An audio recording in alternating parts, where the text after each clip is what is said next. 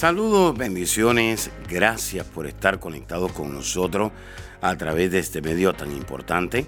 Soy el pastor Kerwin Castillo, pastor del Ministerio Internacional El Rey Jesús en la ciudad de Cape. Y quiero invitarle a que reciba estas enseñanzas que de seguro van a edificar su vida, su liderazgo, su familia y van a transformar su vida espiritual, su economía y su salud física. Bendiciones, gracias por estar conectados con nosotros en esta hora. Quiero enseñarle un poco sobre el perdón de Dios sobre nuestros pecados. Sabe que la sociedad moderna ha cambiado o ha reemplazado la palabra pecado por la palabra enfermedad. En otros casos ha cruzado los límites que Dios estableció, declarando que la inmoralidad sexual sencillamente es un derecho que tienen las personas para elegir de una manera irresponsable. Según ellos, esa es su propia forma de actuar dentro de una sociedad que niega rotundamente a Dios. ¿Cómo define la Escritura lo que otros le llaman el derecho de elegir? Y vamos a Santiago capítulo 4, versículo 17. Estamos viviendo tiempos donde a lo bueno le están llamando malo y de donde lo malo le están llamando bueno. Es decir, usted no trate de decir que usted no puede hacer lo bueno cuando sabe hacer las cosas de la manera correcta que agradan realmente a Dios. Y aquel que sabe hacer lo bueno y no lo hace, le es pecado. Santiago capítulo 4, versículo 17. Así que cualquier cosa que usted ubique en primer lugar en su vida antes que a Dios, se convierte en un ídolo. Y ponerlo a Dios en segundo lugar se clasifica como un pecado. Así que es muy importante. Hay muchas personas que han puesto a Dios en segundo lugar. Y Dios dice en esta hora, yo quiero tener el primer lugar. Cuando una persona pone a Dios en segundo lugar, generalmente esa persona está alimentando impurezas, pasiones desordenadas y muchas otras cosas como la idolatría. Pon atención, cuando usted se ama a sí mismo más que a Dios, eso se llama un ídolo. Cuando usted camina más en lo terrenal que en lo espiritual, eso se llama idolatría. Colosenses capítulo 3 versículo 5 dice, Haced morir pues lo terrenal en vosotros, fornicación, impureza, pasiones desordenadas, malos deseos y avaricia, que es idolatría. Así que es muy importante que usted entienda en esta hora que Dios es poderoso para liberarlo.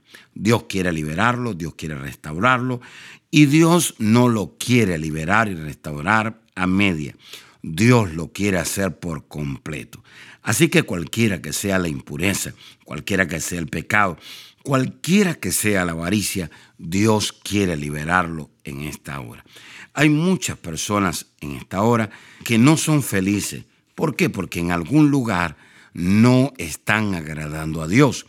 Otras personas no son felices porque en algún lugar estas personas han tenido al Espíritu Santo contristado.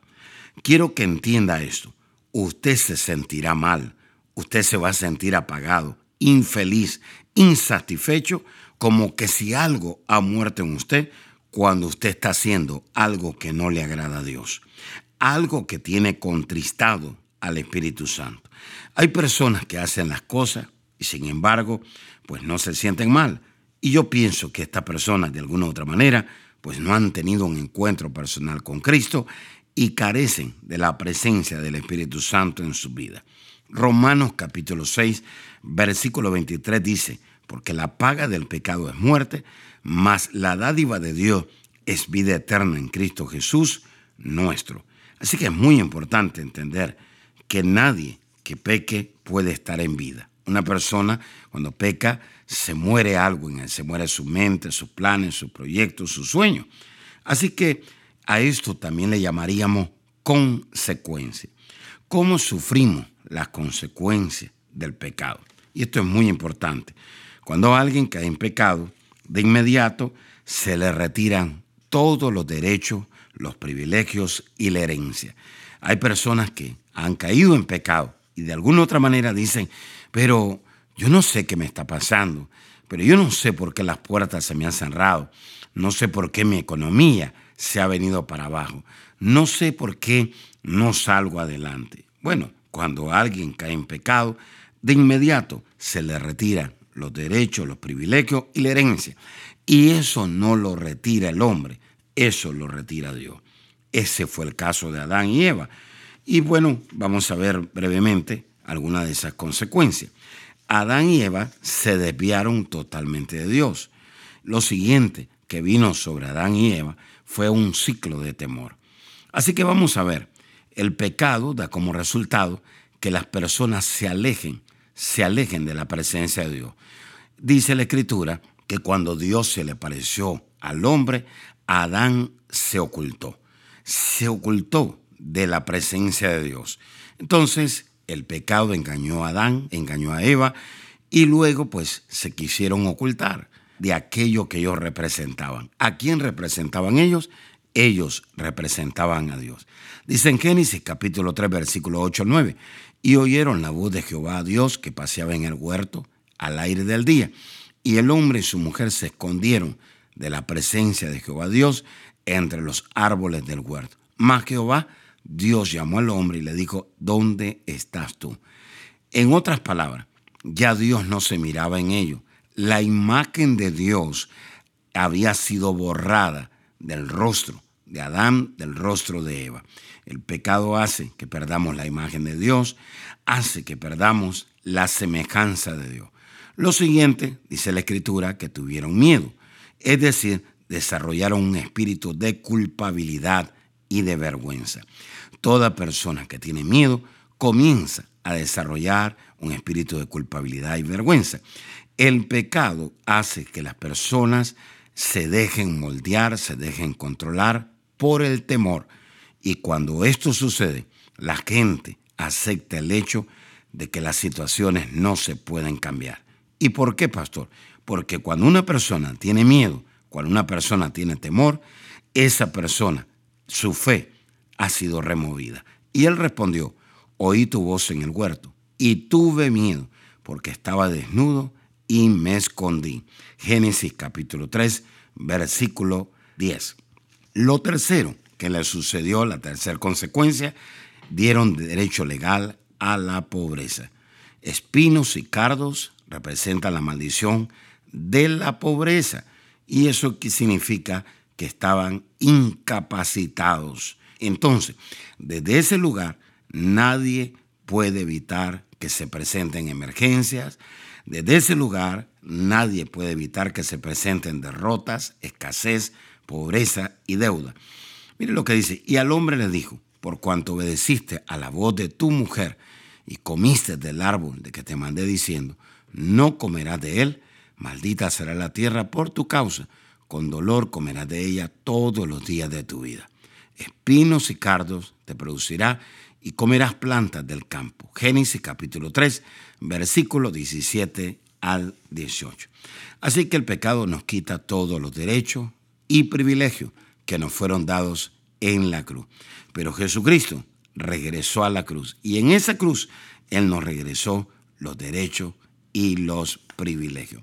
Hay muchas personas en esta hora que se han desviado totalmente de Dios. Hay otros que están siendo atacados constantemente por el temor, por un espíritu de culpabilidad y vergüenza.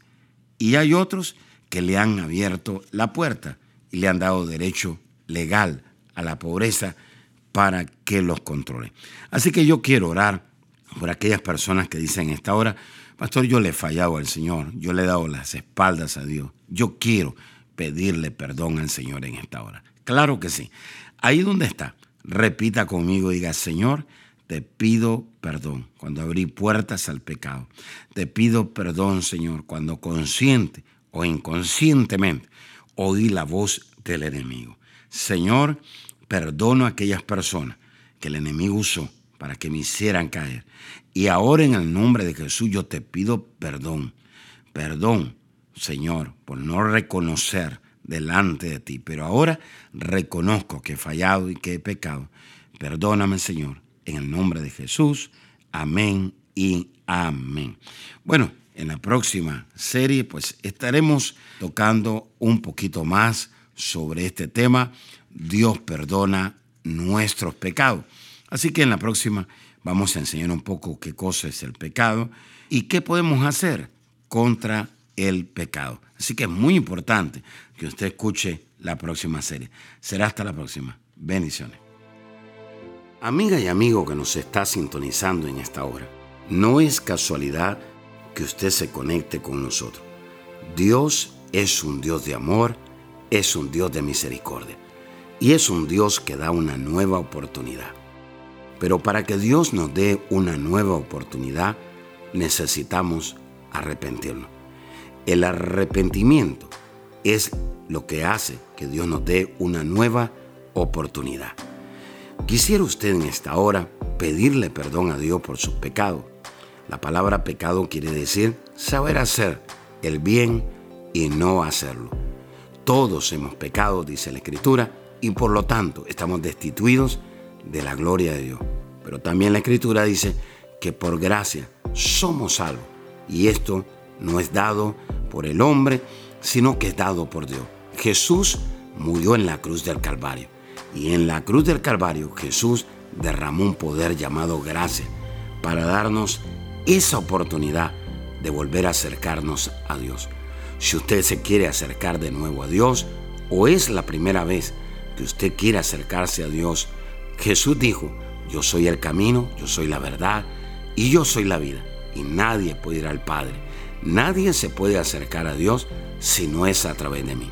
Si usted quiere recibir a Jesús, dice la Escritura en Romanos 19, que con el corazón se cree, pero que con la boca se confiesa a Jesús como nuestro Salvador y el Señor de nuestra vida. Repita ahí conmigo en voz alta y diga, Señor Jesús, reconozco que soy pecador, me arrepiento de todos mis pecados. Señor, perdóname, límpiame con tu sangre. Gracias Jesús, porque si hoy muero, al abrir mis ojos, estaré en tu presencia, porque tú eres mi Salvador y mi Señor. En el nombre de Jesús, amén y amén. Si usted hizo esta oración con nosotros, gracias. Queremos invitarle a que usted se congregue en una iglesia que tenga visión, que se derrame el poder del Espíritu Santo, que la presencia de Dios sea real, donde hayan sanidades, milagros y donde su vida y su familia sean transformadas. Si usted quiere mayor información, le podemos conectar con una iglesia ahí en su ciudad o en su nación. Por favor, llámenos o escriban. Será hasta la próxima. Bendiciones. Gracias por escuchar a nuestro podcast. Si quisieras escuchar más o conectarse más con nosotros, visítanos a nuestra página de Facebook Apóstol Kerwin Castillo.